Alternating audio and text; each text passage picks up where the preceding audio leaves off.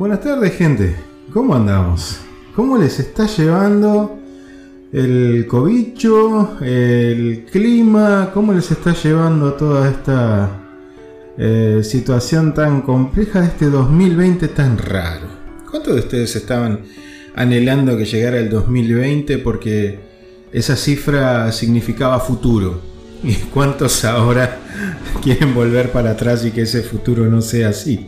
Bueno, pero de eso vamos a hablar otro día, vamos a dejarlo para que otros hablen al respecto. Hoy quiero hablarles eh, de algo que realmente eh, me impactó mucho y es una película. Eh, lo que hoy quiero hablarles lo titulé El Soldado 2. El Soldado 2, no 2 de número, 2 con doble S. El Soldado Desmond 2 fue un soldado de la Segunda Guerra Mundial, estadounidense, un soldado estadounidense en la Segunda Guerra Mundial, muy particular él, porque él se enroló eh, para ir a, la guerra, él se enroló allá por el año 42, después del ataque a Pearl Harbor, eh, para ir a pelear eh, en la Segunda Guerra Mundial, pero en realidad no se, no se inscribió, digamos, o se enroló para ir a pelear. Él se inscribió para ir a ayudar.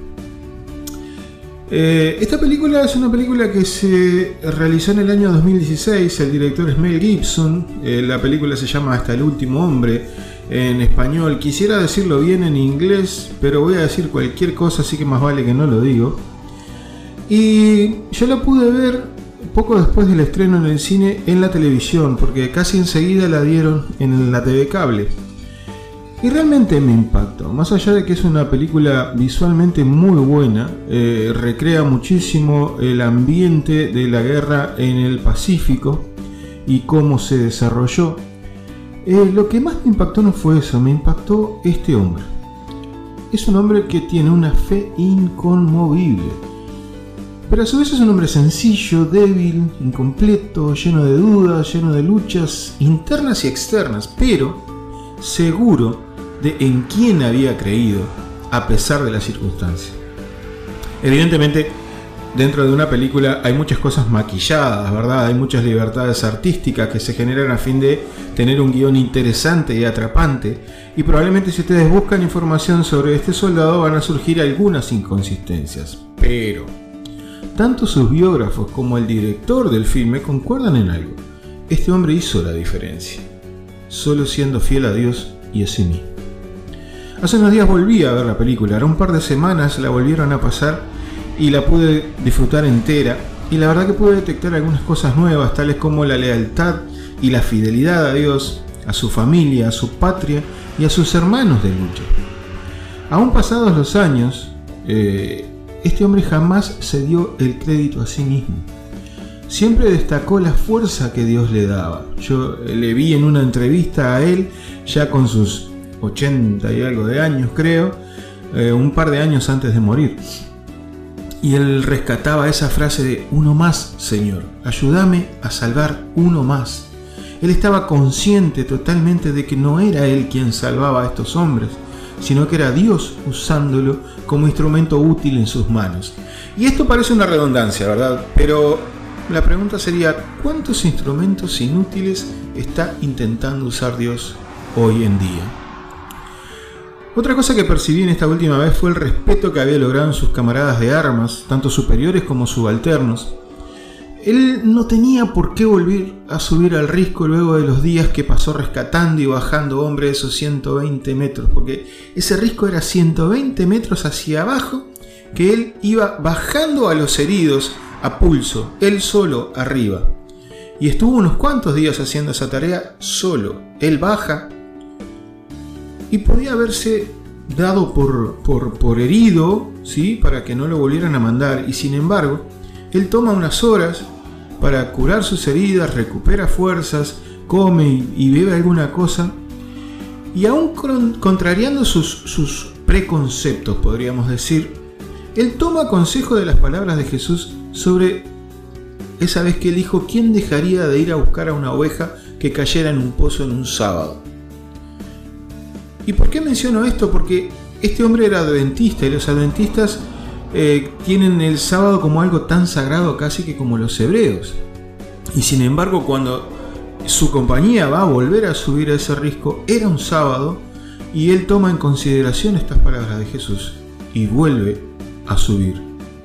Y no solamente queda el hecho de que haya vuelto a ese risco sangriento, sino que pidió y fue autorizado a orar por ellos antes de subir. Él quería orar por sus compañeros, quería orar por la tarea encomendada, y ellos finalmente logran avanzar, logran cumplir la misión, y en el medio, además de, poder ayudar a varios hombres, él les salva la vida a su capitán, en una acción tanto heroica como, como peligrosa, o no sé si decir peligrosa, pero complicada porque en esa misma acción, él tiene heridas graves en las piernas y en sus costillas. Varias de estas heridas las llevó durante toda su vida y él luchó contra varias cosas eh, físicamente. Él llevó muchas marcas de la guerra. Pero este soldado 2 no era un superhombre. No dejó de tener ni más ni menos luchas que todos nosotros. Él se equivocó, erró en su andar durante sus años de vida. Sufrió e hizo sufrir como todos. Pero él sabía en quién había creído y en lo que había creído. Se hizo responsable de sus errores y dio la cara cuando fue necesario. No se escondió en una religión o en una historia de vida complicada. La Biblia era su arma de defensa y de ataque, no un fusil o una pistola. Con ese pequeño libro que él guardaba tan cuidadosamente, él curaba sus heridas emocionales y espirituales, mientras que en su mochila llevaba todo lo necesario para curar las heridas físicas.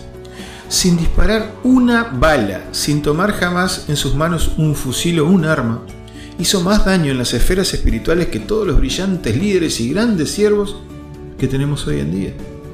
No categorizaba a los heridos por urgencia, no hacían triage, sino que todos los que necesitaban, allí estaba él para ayudar tampoco separó a los nuestros de los de ellos, ya que él atendió tanto a los aliados como a los japoneses. Cada hombre era su prójimo.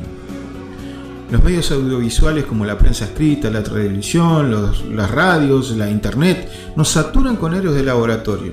En el área que pensemos, tenemos un referente al cual deberíamos admirar, sea política, ciencia, deportes, tecnología y hasta religión pero son héroes instantáneos. Una cucharadita en un vaso con agua, revolver un poco y ya tenemos a alguien para admirar y destacar, aunque dure solo lo que demore la efervescencia en bajar.